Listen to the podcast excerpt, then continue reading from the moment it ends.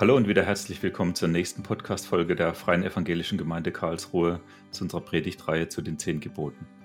Heute geht es um das neunte Gebot, das in 2. Mose 20, Vers 16 steht und heißt: Du sollst nicht falsch Zeugnis reden, wider deinen Nächsten.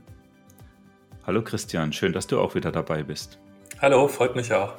Christian, vielleicht können wir beginnen mit der äh, historischen Einordnung des Gebots. Was ist denn zu verstehen unter du sollst nicht falsch Zeugnis reden.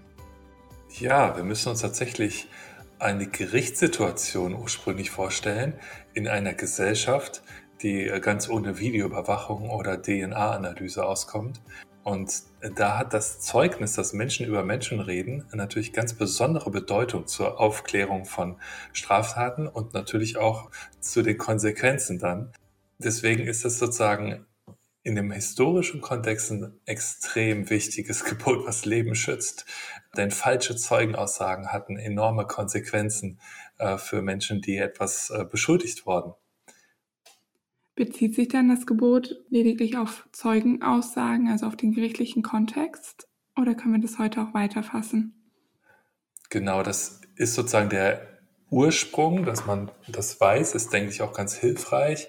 Äh, in der Formulierung des Textes des Gebotes ist es dann allgemeiner gefasst. Da ist ja kein Zusatz mehr drin vor Gericht oder sollst keinen falschen Eid ablegen oder so. Das kannten sie durchaus auch. Deswegen kann man diesen Text tatsächlich auch dann ins Allgemeine ziehen und da hilft auch dann die Bezeichnung dein Nächster.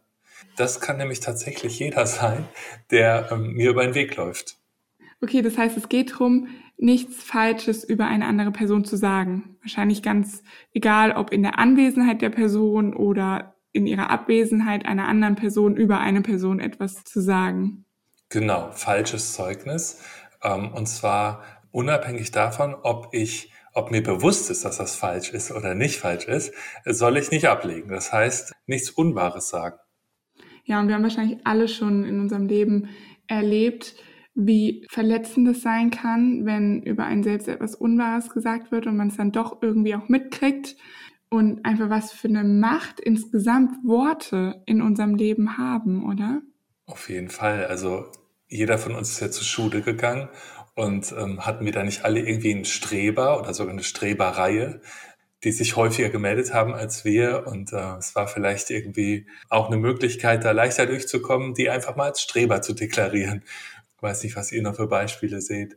Ja, und andersrum gab es dann auch den Klassenclown, den man deklariert hat. Mhm. Ist vielleicht in dem Alter die nettere Bezeichnung als der Streber, aber macht wahrscheinlich auch was mit einem Menschen, irgendwie immer so zu wissen, naja, ich bin hier der, der für die blöden Witze gut ist und für mehr dann auch nicht. Es kann sogar so mächtig sein, dass jemand gar nicht aus der Rolle richtig rauskommt. Und obwohl er das gar nicht so wirklich haben wollte, er funktioniert in dieser Gruppe immer nur als Klassenclown. Tust du ihn in eine andere Gruppe, dann ist er vielleicht ganz anders. Worte haben oft sogar mehr Macht als das, was physisch passiert. Also ich kann mich noch an viele Dinge erinnern aus meiner Kindheit und Jugend, wo irgendjemand was gesagt hat. Aber ich kann mich kaum mehr daran erinnern, dass ich irgendwo mal einen Kratzer gekriegt habe oder wenn da irgendwas mhm. so passiert ist. Obwohl ihr euch als Jungs wahrscheinlich ja schon ab und an mal ordentlich geprügelt habt. Das kann ich jetzt von uns als Mädels nicht sagen. Ähm, da ist dann schon so die Lästereien irgendwie schon hoch im Kurs. Ja, aber ich glaube, der Unterschied ist, man, man kämpft mal und streitet sich und dann ist wieder gut. Aber die Sachen, die jemand bewusst sagt, um dich zu verletzen, die haben eben eine andere Kraft, ne? die, die bleiben länger. Dann, dann fängt das Kopfkino an und was hat er jetzt gemeint und ist das wirklich so und, und bin ich wirklich so? Das gibt es ja dann auch nicht nur in der Schule, oder? Also ich kann mich zum Beispiel erinnern, ähm, in einem Arbeitskontext, dass jemand über einen anderen gesagt hat, dem kann man beim Laufen die Schuhe besohlen. Den Spruch hatte ich vorher noch nie gehört.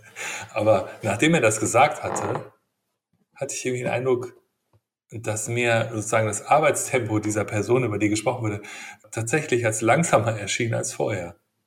Hm. Oder es gibt ja auch diesen Spruch, there's a thousand meanings of the word interesting. Und wenn ich in der Arbeit Leute gehört habe, du erzählst irgendwas und dann kommt interesting. Das kann jetzt bedeuten, da hast du ja mal ganz schön Blödsinn geredet oder ja, es interessiert mich wirklich, ne? je nachdem, wie es betont wird. Und man braucht nicht mehr als dieses eine Wort, um einen Kontext mitzugeben. Ja, Worte haben ja tatsächlich eine Menge Wirkung, wie du das schon sagst. Vielleicht können wir noch mal überlegen, wie kommt es eigentlich, dass uns Negatives an anderen und negative Worte irgendwie so stark reizen. Denn wenn man sich so anguckt, was in den Nachrichten so abgespielt wird, positive Nachrichten sind ja in der Seltenheit, aber über Negatives liest man jede Menge. Oder auch in den Social Media. Das heizt sich immer so auf. Äh, es gibt eine Facebook-Gruppe für die Gemeinde hier. Da hat mal einer am Anfang gepostet, er äh, verkauft jetzt selbstgenähte Masken. Und dann kam aber gleich mit, und die sind zu teuer und wieso jetzt und alle möglichen Diskussionen, ne, wo keiner mehr gesagt hat, ist doch gut, wenn der das macht, sondern nur noch alles schlecht. Das Negative hat meistens irgendwie so einen Lauf, oder? Oder so eine hm. Spirale.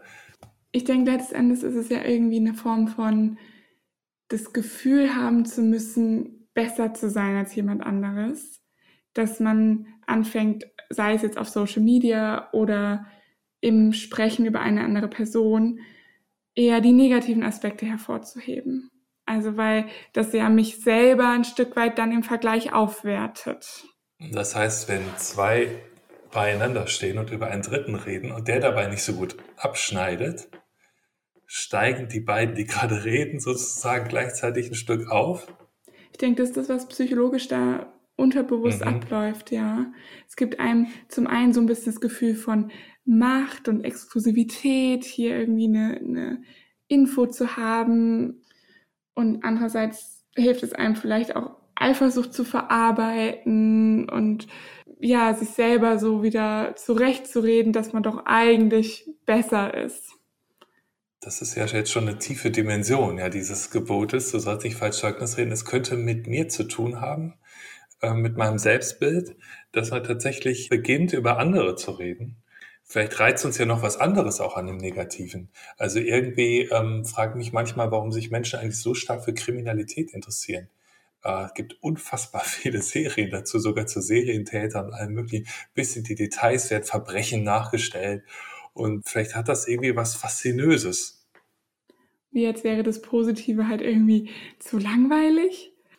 Obwohl es uns ja eigentlich auch belastet, die ganzen negativen Schlagzeilen zu lesen oder sehr aufregende Filme zu schauen und trotzdem bleibt da dieser Reiz.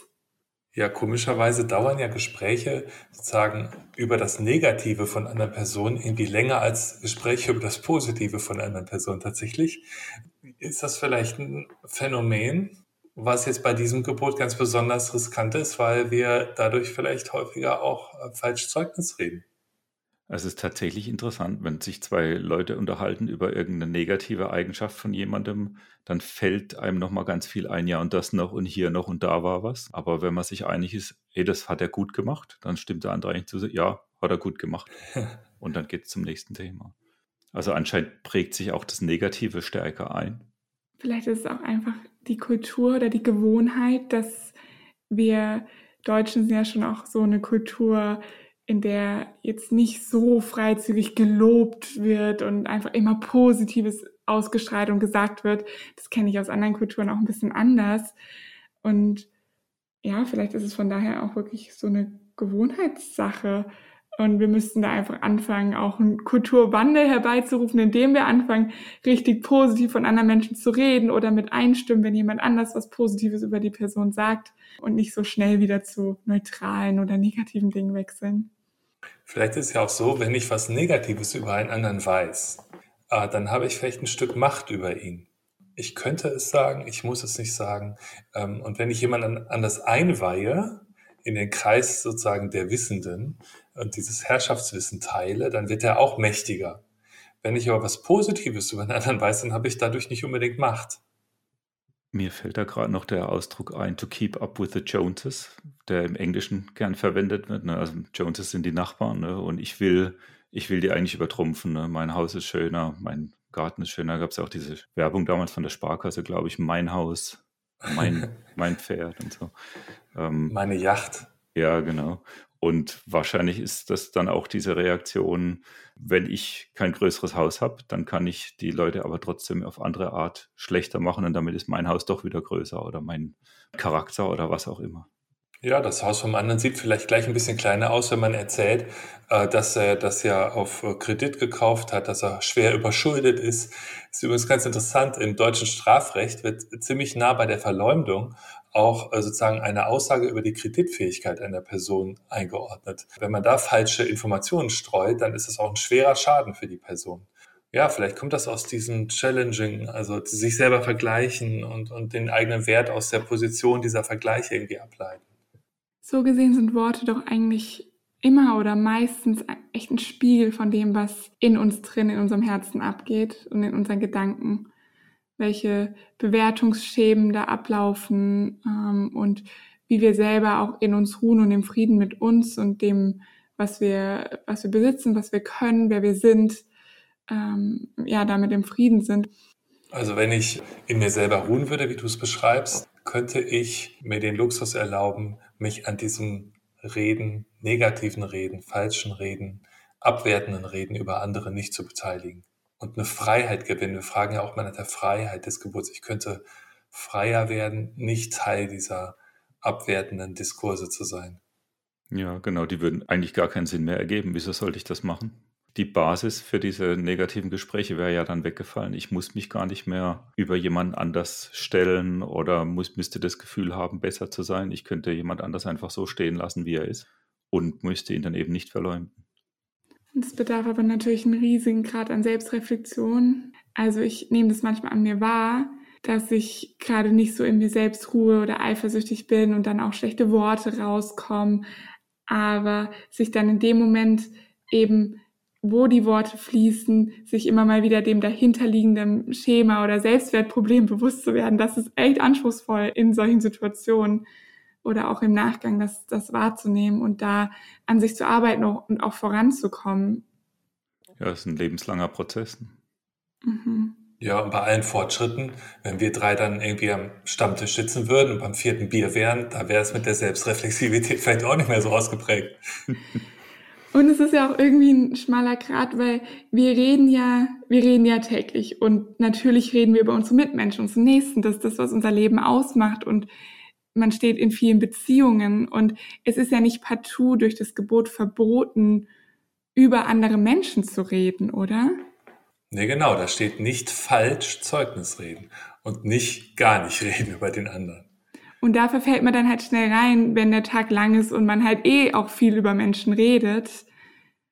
Vielleicht können wir mal uns noch überlegen, wenn wir auf das eigene Reden schauen, was kann uns da helfen, dass wir eben nicht da hineinverfallen, falsch Zeugnis über andere zu geben, schlecht über andere zu reden.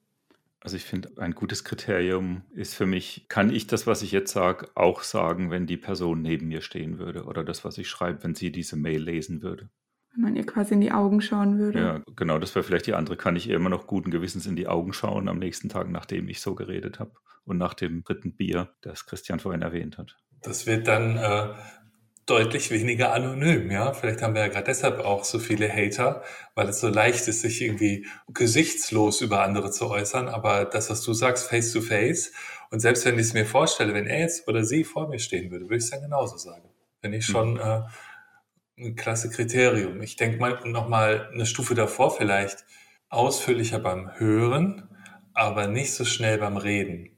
Ich glaube auch manchmal ich einfach merke, hups, das habe ich da gerade gesagt. Also, dass wir durch eine bestimmte Geschwindigkeit auch, wenn man bedenkt, dass man Worte nicht zurückholen kann, ähm, vielleicht vorsichtiger sein könnten beim Reden. Ja, ich denke auch hier ist es einfach auch wieder die Herzenshaltung, gell, von vielleicht auch demütig zu sein oder sich dessen bewusst zu sein, dass man sich ein Stück weit auch mit Urteilen über andere, über andere erhebt. Im Sinne von, ich kann jetzt hier das bewerten, ich bin in der Position dazu und da einfach immer wieder sich bewusst zu machen, dass es wichtig ist, bescheiden und demütig zu sein mit dem Wissen, was man meint zu haben über andere und dem Urteil, weil man da auch einfach schnell sehr falsch liegen kann und Worte mächtig sind und viel Schaden anrichten können. Ja, du sprichst das an, diese Relativität des eigenen Wissens über andere. Paartherapeuten haben eine Methode äh, entwickelt, bei der Ehepaare äh, lernen können, mehr voneinander zu wissen. Und der Paartherapeut äh, äh sagt dann in seiner Analyse, selbst Paare, die äh, jahrzehntelang verheiratet sind, sind oft überrascht, was der andere, die andere in einer Situation emotional erlebt hat. Und wenn das schon für Paare so ist, die lange zusammenleben, wie wenig wissen wir eigentlich voneinander? Ähm, wir meinen, wir machen uns Bilder und ich denke, das ist ganz normal. Wir brauchen das auch. Wir müssen uns ja orientieren im Zusammenleben. Aber diese Bilder vom anderen sind eigentlich immer der letzte Stand des Irrtums über ihn. Und äh, wir sprechen immer auf, der, auf dem neuesten Stand des Irrtums. Und ähm, wenn ich mir das bewusst halten würde, dass ich ja immer nur einen Ausschnitt von Wirklichkeit sehe und dass es viel mit mir zu tun hat, wie ich den anderen sehe, äh, dann könnte ich viel vorsichtiger mit meiner eigenen Einschätzung umgehen und erst recht mit dem Reden darüber. Und ganz besonders vorsichtig sollte man dann eben sein, wenn es wirklich um Informationen geht, die den anderen auch wirklich belasten könnten. Das heißt, im Grunde ähm, mit dem Gedanken da reingehen, im Zweifel für den Angeklagten. Also nicht voraussetzen, ich weiß schon, was der andere sagt, ne, sondern sich bewusst machen, was ich jetzt da bewerte, bewerte ich aus meinem Wissen und aus meinem auch meinem Gedankenhintergrund und das mag komplett falsch sein. Marita, du hast ja vorhin gefragt, sollte man nicht reden? Wahrscheinlich geht es sogar auch darum, mehr zu sprechen, aber mehr vorurteilsfrei zu sprechen und Dinge anzusprechen und zu klären. Genau, mit einem, mit einem bestimmten Vorbehalt gegenüber den äh, Vorurteilen und Bildern, die ich so in mir trage. Äh, tatsächlich in der, in der Suche, mehr vom anderen zu verstehen. Es gibt in der Seelsorge so einen Satz, der Weg zum anderen ist weit. Und das ist ja schon eine Situation, in der der eine versucht, beim anderen anzukommen. Um wie viel weiter ist er bei Menschen, die vielleicht nur in einem Klassenraum sitzen oder bei einem Arbeitgeber beschäftigt sind, zufällig in einer Straße wohnen? Und in der Hinsicht ist es ja auch eine spannende Frage, wie wir damit umgehen, wenn wir falsches Reden über andere hören. Also wir haben ja die Verantwortung als Rednerin, als Redner, wie wir mit unseren Worten umgehen, aber ein Stück weit ja auch eine Verantwortung als Hörerinnen und Hörer, Dinge weiterzutragen oder nochmal zurückzufragen? Oder wie geht ihr damit um, wenn ihr potenziell falsches Zeugnis über andere hört? Ich finde es gar nicht leicht, damit umzugehen, weil ja oft so eine bestimmte Stimmung da entsteht, also, also eine bestimmte Vertraulichkeit und man wird jetzt eingeweiht und das bedeutet auch, jetzt teilt jemand was mit mir und sich dem zu entziehen, finde ich nicht so leicht und umso nötiger. Aber wie dann fragst du? Zunächst mal, das erste würde ich sagen, bei meinem Hören mache ich mir klar, ein kritisches, stimmt das wirklich? Ist, ist immer ein guter Gedanke, wenn ich was über einen anderen höre, anstatt sofort davon auszugehen, ah, so ist das, ah, äh, ja, das passt ja auch ins Bild. Ja, ich finde es auch total schwierig, in so einer Situation dann zu sagen, lass uns über was anderes reden oder also man will ja quasi auch nicht die Person vorführen, die vielleicht gerade am Lästern ist und genau. sagen und sich da dann auch wieder so ein Stück weit überheben als der moralisch Bessere, der da jetzt nicht mit einstimmt. Und dennoch, wenn es jetzt kein Publikum gäbe, dann wäre das Falschzeugnisreden natürlich auch, äh, würde irgendwie austrocknen. Ja, das heißt, der Hörer hat schon auch Teil an diesem Prozess. Und wir stellen fest, es ist nicht leicht. Für mich ist etwas, was Carsten vorhin gesagt hat, irgendwie eine Hilfe ähm, dieser Gedanke, wenn ich selber rede, würde ich das auch sagen, wenn die andere Person da ist? Das ist vielleicht ein Satz, den ich sagen könnte. Würdest du das auch so sagen, wenn er oder sie jetzt hier wäre?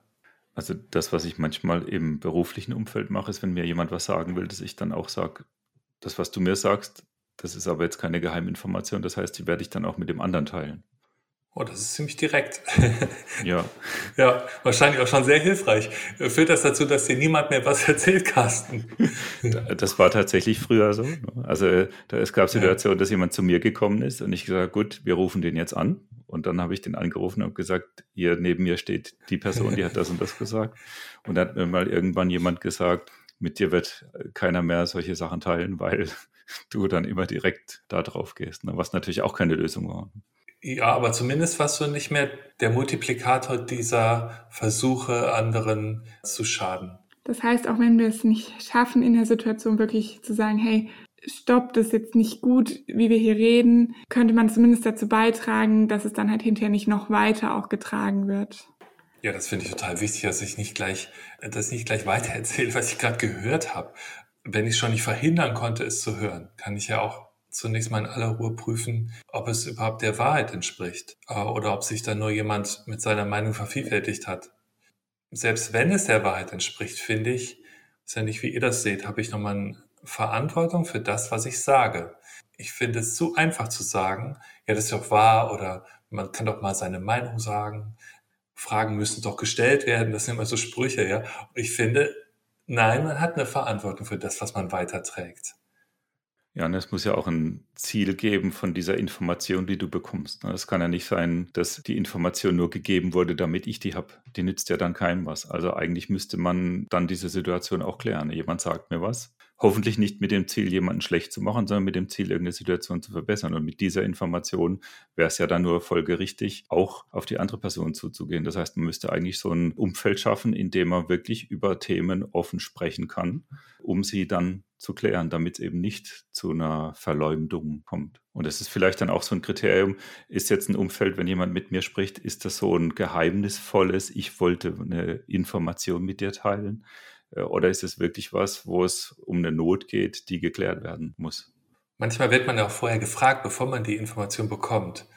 Und ich glaube, das ist auch nochmal eine Chance in der Situation zu sagen, du, wenn du meinst, dass das zu was Gutem führt oder dass die Welt dadurch ein bisschen besser wird, dass du mir das erzählst. Ja, das ist doch eigentlich ein sehr schönes Leitwort auch, was wir mitnehmen können. Die Welt ein bisschen besser werden lassen, beziehungsweise mit unseren Worten Gutes zu tun und auch mit unserem Hören und Weiterreden da achtsam zu sein. Wir laden dich ein, darüber nachzudenken, ob es Worte gibt in deinem Leben, die andere über dich gesagt haben, die dich bis heute prägen, im negativen, aber vielleicht auch im positiven Sinne.